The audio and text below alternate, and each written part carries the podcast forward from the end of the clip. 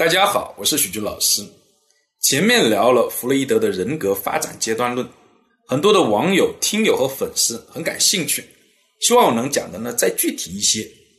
那今天呢，我们就来呢把它跟生活中的一些实例讲一讲。前面提到过一个叫生殖器期，孩子三到六岁会有呢去占有父母中异性的这种情况，这种心理状态。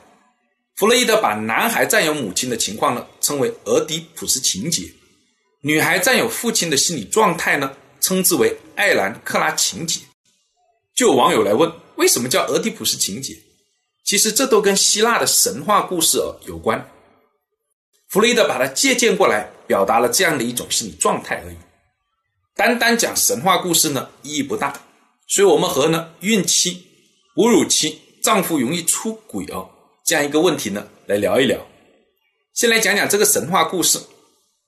俄狄浦斯这个小伙子出生的时候，他的老爸是一个国王，给他算命，一算不得了，说他长大以后会杀掉自己的父亲，娶自己的母亲为老婆。这在当时是一个伦理上的大问题，不能容忍。他的父亲一狠心，让下面人把他杀了。但操作的人哦。有了这个恻隐之心，没下没下得去手，就把他放到了野外，让他自生自灭。结果就被隔壁邻国的这个国王哦捡到了，还把他养大了。养大以后呢，俄狄浦斯的这个小伙子啊，就要找自己的亲生父母。那阴差阳错的回到了原来自己所在的那个亲生父母的国家，在一次野外的一个争冲突当中，就把他的亲生父亲给杀了。当然他也不知道那是他的亲生父亲。在这个国家呢，又战胜了一只怪兽，就成为了英雄，然后娶了自己当自己的亲生母亲为老婆，还生了孩子。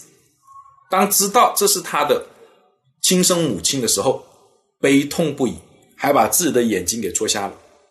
弗洛伊德就借鉴这个神话的故事，把这种弑父恋母的心理状态称之为俄狄浦斯情节。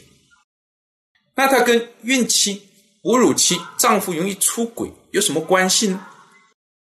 我们如果去看这个生活中的一些观察事例啊，会发现哦，在妻子孕期、哺乳期丈夫出轨的这个话题很多。那有很多的原因咯，有些人认为哦，是因为在这个阶段性需求得不到满足；有些会认为呢，是这一个阶段妻子的内分泌紊乱、情绪不好，夫妻的关系不和谐；还有些人认为呢，是孩子出生了以后。哎呀，这个妻子所有的精力都集中到孩子身上，所以呢忽略了丈夫，等等各种各样的原因。今天我们是从另外一个角度来谈谈。那根据俄狄浦斯情节会发现，弑父恋母，作为男孩，每个人身上都有，或多或少有一点。那如果在那个阶段没有充分的满足，或者过度的满足，都会形成这个叫固结的人格的一个障碍。那回到我们讲的这个孕期、哺乳期的问题，在孕期、哺乳期，妻子身上从心理和生理的角度都会表现出非常明显的母性的光环，很容易唤起丈夫的俄狄浦斯情节。那大家都知道了，跟呢这个母亲，呃发生关系、弑父恋母这样的情节是伦理上不允许的，所以他对当时的妻子产生了这种俄狄浦斯情节。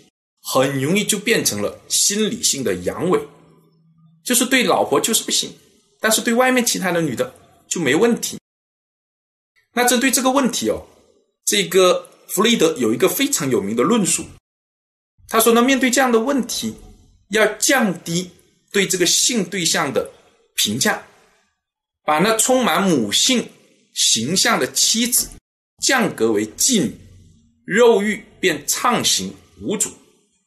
我们暂且不论这句话哦是对还是错，但是它确实相对客观的描述了这样的一种现象。那至于怎么解决这个问题呢？这个呢倒也不是呢今天我们话题要讲的内容。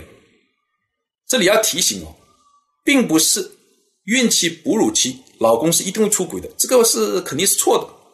第一，人是有理性的哦，是他是能控制自己的行为跟心理的。第二。也不是每个人的俄狄浦斯情节都会被唤起，他需要一些导火线。第三，出轨也是需要一些条件的。你要是长得丑，又没有才华，是吧？还没钱，出轨是很难的。以上呢，这就是俄狄浦斯情节跟孕期、哺乳期、老公容易出轨的问题之间的一个关系。